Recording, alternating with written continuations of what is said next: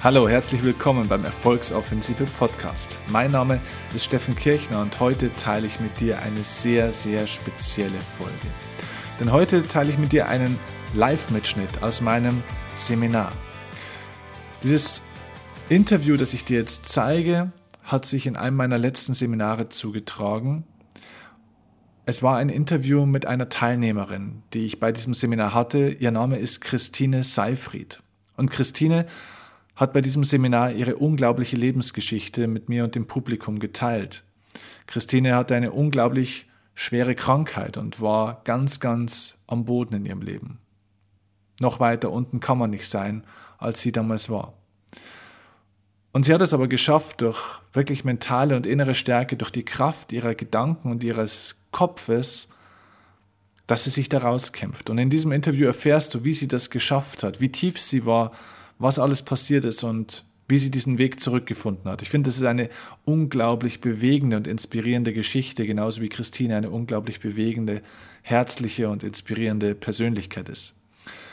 Hör dieses Interview bis ganz zum Schluss an. Wenn du Interesse hast, Christine auch persönlich mal kennenzulernen oder zu kontaktieren, werde ich dir am Ende des Podcasts noch ihre Kontaktdaten oder Kontaktmöglichkeiten geben. Und wenn du übrigens auch mal Teil eines meiner Live-Seminare sein möchtest und hier außergewöhnliche Menschen kennenlernen möchtest und in einer unglaublich bewegenden und inspirierenden Seminaratmosphäre zwei Tage lang von mir und vielen anderen lernen möchtest, dann werde ich dir am Ende nochmal einen wichtigen Hinweis geben und auch eine Chance, wie du vielleicht dir ein paar Euro dabei sparen kannst, wenn du zu diesem Seminar kommen möchtest. Jetzt erstmal nehme ich dich mit live in das damals stattgefundenes Seminar, zu meinem Interview, das ich mit Christine geführt habe, live auf der Bühne. Viel Spaß beim Zuhören. Gib der Christine einen großen Applaus, bitte schön.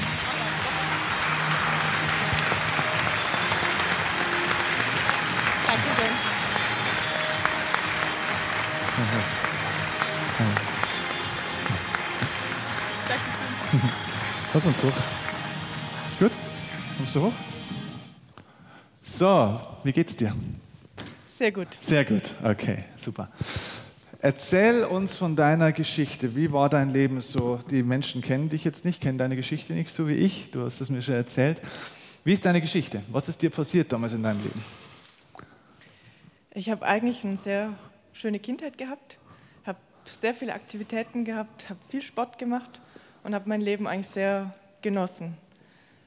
Äh, dann gab es eine Zeit, wo es meinen Eltern oder zwischen meinen Eltern sehr schwierig war und ich habe mich immer mehr gefühlt, als ob ich zwischen ihnen gestanden wäre. Mhm. Es hat mich sehr viel Energie gekostet und ja, hat mich sehr mitgenommen. Das ist dann so, so schlimm geworden, dass ich irgendwann auch gar keinen Ausweg mehr gewusst habe und auch nicht wusste, an wen ich mich hätte wenden können. Mhm. Und bin dann irgendwann aufgewacht mit Doppelbildern und konnte einfach meine Beine nicht mehr ansteuern. Damit ihr wisst, was Doppelbilder sind, ich habe Bilder für euch. Könnt ihr mal die Präsentation gerade kurz anmachen hinten, dass die Leute das sehen? Die meisten von uns hatten sowas noch nicht, jedenfalls nicht im nüchternen Zustand.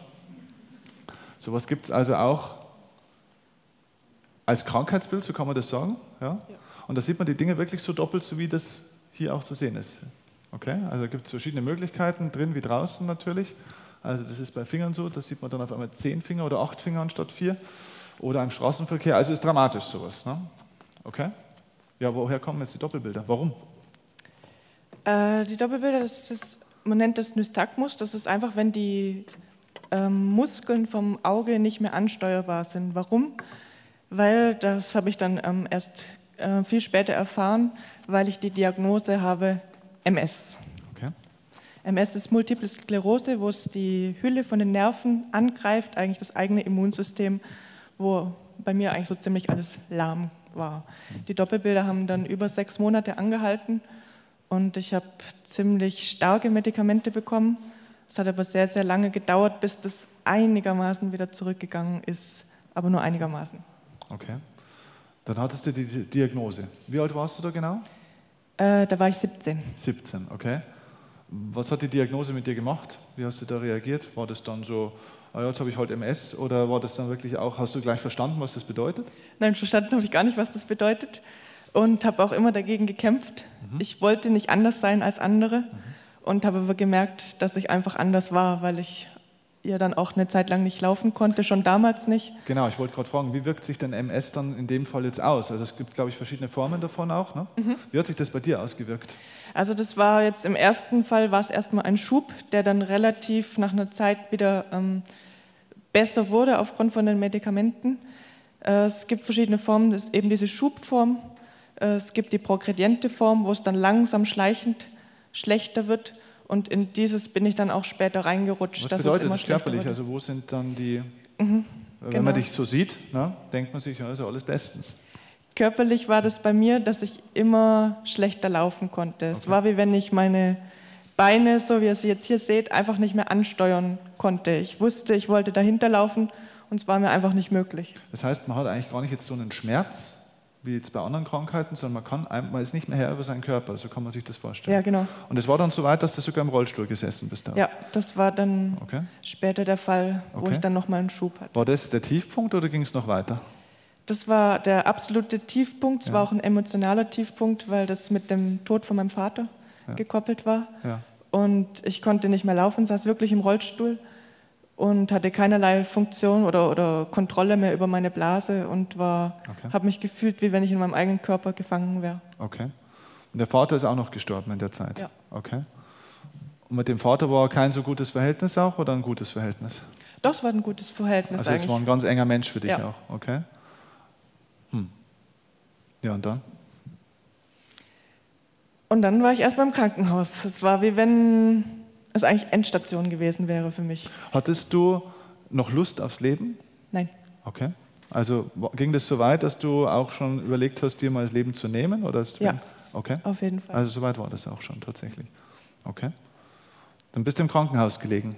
Eigentlich ja. mit, damals schon mit, mit solchen Selbstmordgedanken? Okay. Und dann? Und dann ist was ganz Eigenartiges passiert. Ich habe früher sehr, sehr viel getanzt. Mhm.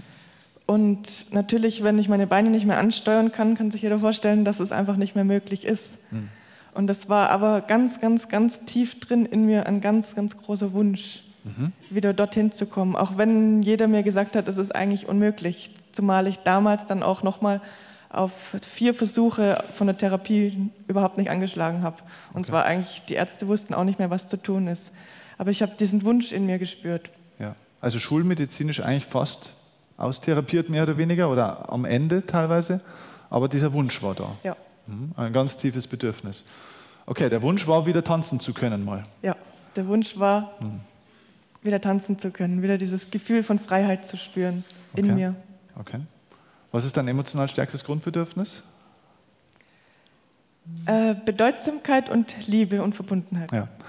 Tanzen ist Bedeutsamkeit und Liebe und Verbundenheit, ist nachvollziehbar, oder? Okay, ja gut, jetzt liegst du aber immer noch im Krankenhaus. Was, ist, äh, was, was hast du dann gemacht? Für mich war es unheimlich wichtig, mich erstmal komplett von allem abzuschotten. Mhm. Dass ich wirklich nur mich gespürt habe. Ich habe gelernt, die Kleinigkeiten wahrzunehmen, wie Essen schmeckt. Das hört sich lächerlich an, aber ich habe das wirklich nicht mehr so gewusst, wirklich die Kleinigkeiten zu spüren. Habe dann gespürt in mich rein, diesen Wunsch wahrgenommen in mir. Mhm. Und diesem Wunsch habe ich Kraft gegeben. Mhm. Ich habe mir vorgestellt, wie wenn ich tanzen würde, habe gespürt, wie wenn ich atme, wie wenn mein Herz schlägt, wie wenn ich spüren würde, wie wenn jeder Muskel angesteuert würde, der eben beim Tanzen angestrengt oder angesteuert wird. Und mhm. habe es wirklich mit allen Sinnen verknüpft, die ich mir vorstellen konnte. Also bist mental schon getanzt wieder. Und dann bin wie, ich wie intensiv getanzt. kann man sich das vorstellen? War das mal eine Minute oder hast du es intensiver gemacht? Oder du hattest ja Zeit im Krankenhaus. Ne? Ich hatte viel Zeit und ich habe ja. Zeit genutzt. Ja. Wie, war das dann eine halbe Stunde, wo man sich das vorstellt? Oder wie hast du das konkret gemacht? Oder? Eigentlich so gut wie fast den ganzen Tag. Tatsächlich.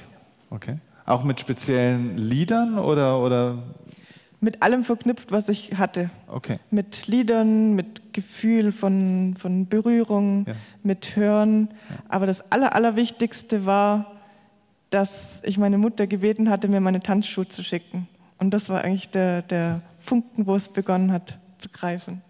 Okay, und die Tanzschuhe standen dann wo? Die Tanzschuhe standen immer neben mir.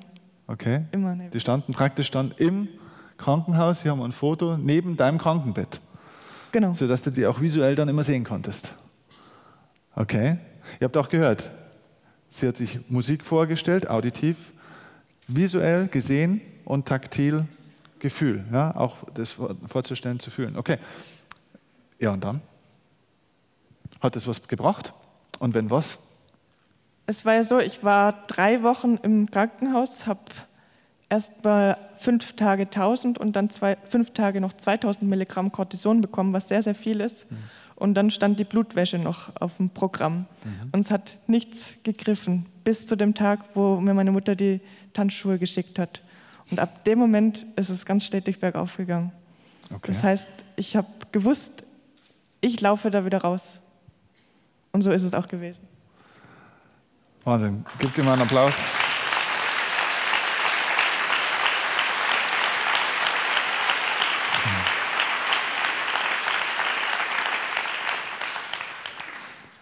Das heißt, du hast also deine Vorstellungskraft nicht nur dazu genutzt, um dir jetzt vorzustellen, wie du wieder tanzen möchtest, sondern auch eine Entscheidung getroffen, wie du aus diesem Krankenhaus wieder raus willst, nämlich gehend. Genau. Und genauso hast du es dann auch gemacht. Genau. Und die Ärzte haben sich gewundert und haben gesagt, wie das jetzt ging, habe ich keine Ahnung, aber es geht anscheinend. Genau. Also es gibt keine schulmedizinische Erklärung bis heute, oder? Nein. Okay. Weil die ähm, Herde habe ich nach wie vor. Okay. Also die Herde von den Entzündungen im Gehirn und im Rückenmark. Okay, das heißt, man kann nicht sagen, dass diese Krankheit jetzt weg ist oder aufgelöst ist oder zurückgegangen oder ich weiß nicht, ist es schulmedizinisch überhaupt heilbar? Wie ist da der aktuelle Stand? Es gibt äh, die Form, dass es eine also dass, dass die Herde sich wieder auflösen oder dass die weniger werden. Das wird bei mir auch regelmäßig kontrolliert, aber es ist stetig. Es ändert sich nichts, es wird nicht besser, aber auch nicht schlechter im Moment. Ja, okay.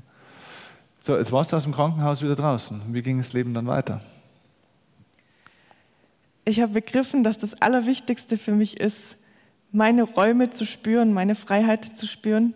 Und das lebe ich seitdem. Wie genau? Wie machst du das? Gab es bestimmte Wünsche, die du davor vielleicht nicht ähm, zugetraut hattest oder eingestanden hattest, die du danach dann besser erfüllt hast? Oder lebst du deine Träume anders oder überhaupt? Was konkret? Ich mache es bewusster, mhm. sehr viel bewusster und nehme mir mehr Zeit dafür. Was konkret machst du? Was sind so die Leidenschaften, die, die dich so begeistern, die dich am Leben ja. halten, sage ich mal, so richtig am Leben halten? Also nicht nur, dass man existiert, sondern dass man wirklich lebt. Für mich ist es ganz groß das Radeln. Radeln, okay. Ja. Ganz groß. Und eben das Tanzen. Ja. Beim Tanzen haben wir, glaube ich, auch ein Foto. Ah, so sieht es aus, wenn du da tanzt. Mit wem tanzt du da? Das ist mein Partner. Okay, wow. Das heißt, das ist aber noch, das ist ein Foto auch nach der Krankenhauszeit dann? Das war ein paar Jahre danach. Dann, ja. Okay, okay, okay. Ja. Jetzt sagst du Radeln. Stellen wir uns so vor, na, Radeln. Ich radel auch manchmal, ne? so bis zum Supermarkt und zurück. Du radelst aber anders. Ähm, für mich ist das Radeln ganz, ganz groß in der Bedeutung geworden, weil ich nach wie vor noch immer nicht lange laufen kann und es sehr bewusst mache. Mhm. Und beim Radeln habe ich einfach gemerkt, dass da eine unheimliche Leidenschaft dahinter steckt. Mhm. Und äh, ich bin lange noch mit Schiene geradelt, mhm. weil es mir einfach nicht möglich war, diese, diese Kreisbewegung von den Pedalen zu machen mit, mit meinen Beinen, weil es einfach nicht möglich war von, von der Spastik. Also der Muskel hat das nicht mitgemacht. Ja. Und äh, durch diese Leidenschaft beim Radeln habe ich gemerkt, dass es mir auch unheimlich viel wieder zurückgibt. Und ich bin eben vor anderthalb Jahren allein nach Neuseeland und bin ganz allein in Neuseeland unterwegs gewesen mit dem Rad.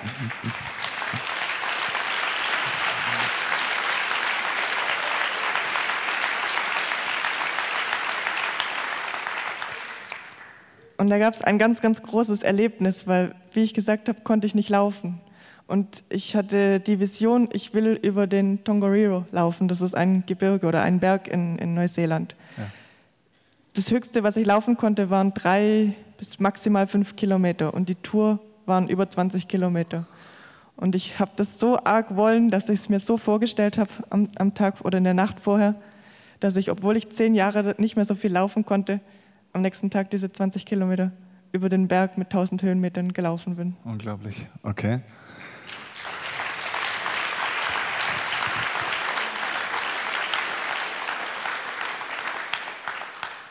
Jetzt, soweit ich weiß, ist es ja so, das ist das, was man immer wieder hört, dass ja man Menschen mit MS sagt, auch pass auf mit Sport, pass auf mit viel körperlicher Anstrengung, weil das erhöht ja die Risiko, dass man wieder einen Schub kriegt, dass sich die Krankheit massiv verschlimmert und so weiter und so fort. Du hast ja dann eigentlich genau das Gegenteil davon gemacht. Du hast ja eigentlich deinen Körper extrem belastet auch. Ja?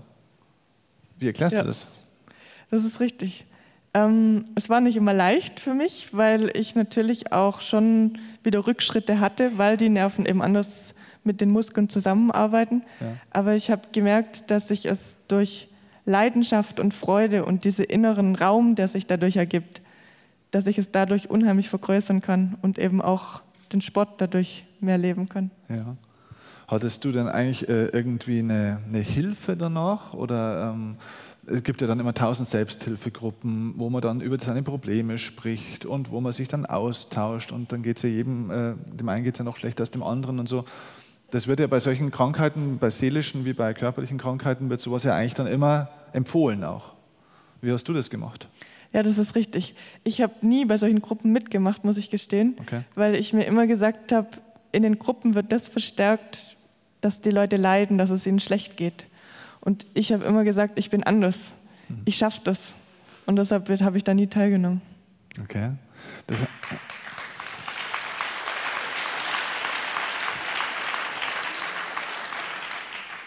Das heißt, du hast da einfach ein Umfeld an gesunden Menschen gesucht. Ja. Das heißt, diesen Aspekt, den wir heute schon hatten mit dem Thema Umfeld, man wird irgendwann schon auch zum Durchschnitt der Menschen, mit denen man sich viel umgibt, körperlich wie seelisch und emotional. Kannst du aus deiner Erfahrung heraus auch so bestätigen? Absolut. Absolut, okay. Ja, wie ist denn das jetzt mit dem Radeln? Also wir haben ja noch ein schönes Foto hier vom Radeln. und ich glaube, es gibt sogar noch eins, oder? Nee, das war das letzte, genau. Wo, wo ist das? Das war auf dem Stiftsjoch. Okay, wie, wie, hoch ist der? Oder wie ist das? Wie kann man sich das der vorstellen? Ist 2000, oh, ich weiß gar nicht, 2400 irgendwas. Okay, sowas fahre ich mit der Seilbahn normalerweise hoch. Und du machst das mit dem Rad? Ich habe das mit dem Rad gemacht. Mit ich habe dieses Jahr sehr viele Pässe gefahren in der Schweiz, weil das eine absolute Leidenschaft ist von mir. Und okay. es gibt mir Kraft. Pässe zu fahren? Ja. Pässe fahren heißt? Genau. Okay, Respekt. Okay, unglaublich. Ähm, wie hat sich dein Leben unabhängig vom Sport dann jetzt eigentlich noch verändert? Also würdest du sagen, ich meine, du sagst ja, du hast eine glückliche Kindheit eigentlich gehabt und eine gute Kindheit gehabt. Ne? Ähm, dann war der Vorfall mit deinen Eltern, mit der, mit der Scheidung. Dann kam die Krankheit. Wie würdest du deine Lebensqualität heute denn einschätzen? Also ich meine, wir sehen dich strahlen, eigentlich ist die Frage rhetorisch, weil du strahlst aus allen Poren sozusagen. Das ist ja unglaublich, das ist mir damals in Landshut auch schon aufgefallen, aber jetzt strahlst du noch mehr als vor eineinhalb Jahren. Wie entwickelt sich das Leben bei dir weiter, unabhängig vom Sport? Ich bin sehr, sehr, sehr bewusster geworden, viel tiefgründiger. Und äh, von meinem Leben, vom Beruf habe ich mich auch geändert und starte jetzt eine Teilselbstständigkeit, wo ich mich als Kraniosakraltherapeutin selbstständig machen möchte. Das heißt, den Menschen noch mehr bieten, ihnen zu helfen, okay. sie dort abzuholen, wo sie sind und das Mögliche zu geben, um ihr Leben einfacher und schöner zu machen. Was ist Kraniosakraltherapie für Leute, die das jetzt nicht kennen oder nicht wissen? Kraniosakraltherapie ist ein Teilbereich von der Osteopathie. Es ist ein sehr ganzheitlicher Ansatz, der eigentlich alle Systeme im Körper miteinander verbindet und ausgleicht, sodass man da zu einer inneren Ausgeglichenheit ähm, kommt und somit die Selbstheilungskräfte im Körper aktiviert werden können, dass, dass jeder selber wieder von innen gesund werden kann. Okay. Wie bist du darauf gekommen, dass du sowas machen möchtest? Ich habe in der Reha, wo ich war, bin ich auf jemanden getroffen, der das auch gemacht hat. Und ich habe gemerkt, dass es mir unheimlich sehr viel geholfen hat. Und das, da habe ich damit, dann damals gesagt, das möchte ich auch machen, um den Menschen zu helfen. Okay. Ähm, du sagst, du möchtest dich selbstständig machen. Also du machst dich oder möchtest du? Ich bin dabei. Du bist dabei, okay. Gibt es einen Plan schon, einen Zeitplan oder sowas? Gibt es einen Zeitplan, bis wann du das möchtest oder bis wann das äh, stattfinden wird? Ich habe die Arbeit generell gewechselt jetzt okay. vor einem Monat und bin jetzt dabei zu streuen. Ich habe jetzt Flyer schon gemacht. Ich ja. habe auch welche dabei, wenn die jemand interessiert. Ja, interessiert es jemand? ich bin. Gut. Ich arbeite in der Schweiz, bei Frauenfeld in Matzingen ist das. Und möchte wirklich das, was ich gelernt habe, weitergeben und um den Menschen zu helfen und das eben auch durch diese Therapie, die ich da anbiete. Sehr schön. Ähm, Im Nachgang betrachtet, wir hatten gestern diese Übung, was ist das Gute daran, das? Wenn man dir damals im Krankenhaus diese Frage gestellt hätte, hättest du wahrscheinlich auch gesagt, weißt du was, hier oben, oder?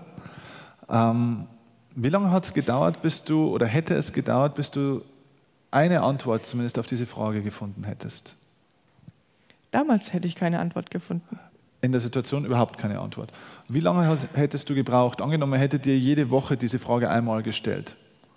Wie lange hättest du gebraucht, bis du vielleicht eine kleine Antwort hättest finden können? Das hätte ein paar Jahre gedauert. Mhm. Was würdest du heute im Nachgang sagen? Was war denn das Gute an dem, dass das eigentlich damals passiert ist? Ich würde sagen, ich bin sehr viel stärker geworden und viel bewusster von dem, was ich geben will und was ich bin. Fühlst du dich jetzt eigentlich lebendiger? Ja, viel lebendiger. Okay. Wie spürst du das? Wie, wie macht sich das?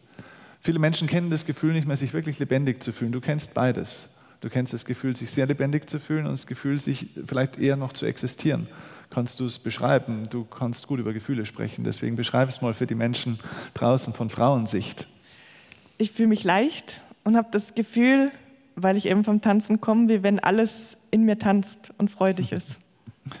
In welchen Momenten spürst du es am stärksten?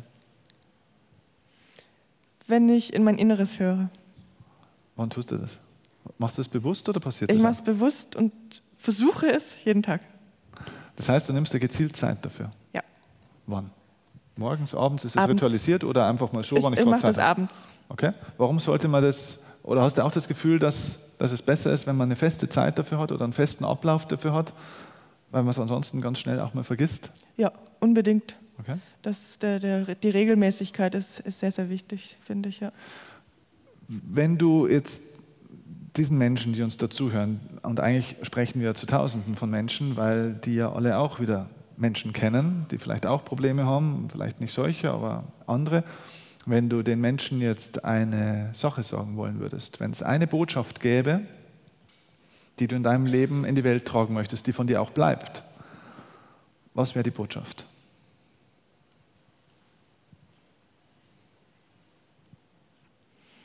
Die Botschaft ist, dass es ganz, ganz wichtig ist, in sich reinzuhören und das zu finden, was einen wirklich beschäftigt, was man erreichen will und an das zu glauben, weil es möglich ist und, dann, und man wird es erreichen. Sehr schön.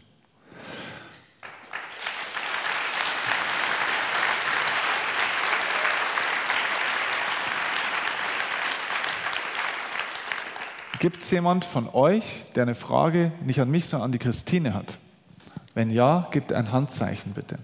Weil wir haben Mikros und dann können wir gerne noch umgeben, wenn irgendjemand eine Frage hätte. Dann jetzt bitte ein Handzeichen. Wenn ihr irgendwas wissen möchtet, wie sie was geschafft hat, was sie empfehlen würde, wenn ihr einen Tipp braucht, das vielleicht auch für andere interessant wäre. Gibt es irgendjemand, der irgendwas wissen möchte?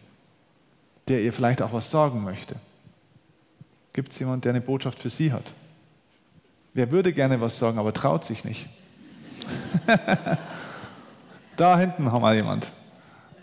Ja, Christine, du bist mir auch gestern aufgefallen mit deiner Ausstrahlung und heute haben wir auch kurz gesprochen und ich spüre ganz tief in mir, äh, du bist ein Segen für viele, viele Menschen, glaube ich, die ähnliche Probleme haben und du kannst vielen wirklich eine ganz wichtige Botschaft mitgeben. Also ich glaube, du hast jetzt hier viele berührt, mich auch.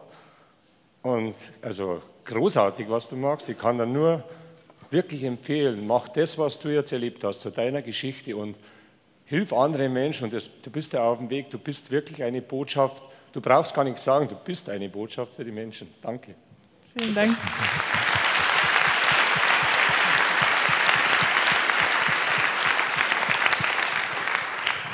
Ja, vor allem nicht nur für Menschen, die jetzt Probleme haben, sondern ich meine, Ganz viele Leute haben keine Probleme und kriegen den Hintern nicht hoch. Und also umso mehr für Leute, denen es gut geht, ja, dass sie einfach einen Ansporn haben, sich auch in ihrem Leben zu bewegen. Dankeschön. Was war abschließend das Geschenk deines Problems. Ich habe ja gesagt, Probleme sind eigentlich Wachstumshormone, also Probleme sind eigentlich Geschenke, die manchmal ziemlich hässliche Verpackungen haben. Aber sie sind Geschenke. Was war das Geschenk deines Problems? Für mich war das Geschenk, mein Inneres kennenzulernen. Also wirklich zu erkennen, wer du eigentlich selber wirklich bist. Ja. Probleme, meine Lieben, zeigen uns, wer wir selbst sind. Und deswegen sind Probleme gut, dass du mehr von dir erkennst und der sein kannst, der du wirklich bist. Danke dir. Das war ein Geschenk, auch für uns hier. Danke dir. Danke dir. Danke dir. So, das war das Live-Interview mit Christine Seifried bei meinem Seminar. Ich hoffe, es hat dich ähnlich bewegt. Ich habe es gerade auch nochmal selber angehört und hatte zwei, dreimal richtig Gänsehaut. Ich glaube, es waren sehr viele interessante Impulse dabei. Wenn du Kontakt zu Christine aufnehmen möchtest, dann schau unten in die Show Notes. Ich habe dir ihre Kontaktdaten und Kontaktmöglichkeiten unten in die Show Notes reingeschrieben. Und wenn du selbst auch mal bei meinem Seminar mit dabei sein möchtest, wenn du diese besondere Atmosphäre live miterleben willst und von mir und anderen Menschen lernen möchtest, dann buch jetzt dein Ticket auf der Webseite www.erfolgs-offensive.de. Denn die Erfolgsoffensive ist genau dieses Seminar, bei dem wir zwei Tage lang an einem wirklich selbstbestimmten, glücklichen und freien Leben arbeiten und wo jeder Teilnehmer einen individuellen Plan auch mit nach Hause nimmt, der ihm Schritt für Schritt zeigt, wie er in seinem Leben das Beste aus seinen Möglichkeiten machen kann, seine Ziele erreichen kann und wirkliche tiefe Erfüllung in seinem Leben verwirklichen kann, ganz egal, wo er momentan steht, ganz egal, wie die Umstände sind und woher er kommt. Christine hat es erfolgreich geschafft und wenn sie es kann, kannst du das auch. Ich würde mich freuen, wenn du Lust hast. Und ach ja, wenn du kommen möchtest zur Erfolgsoffensive, dann schreib uns doch gerne eine E-Mail an die Seminare at steffenkirchner.de. Du findest die Webadresse zum Seminar und auch diese E-Mail-Adresse auch nochmal unten in den Show Notes.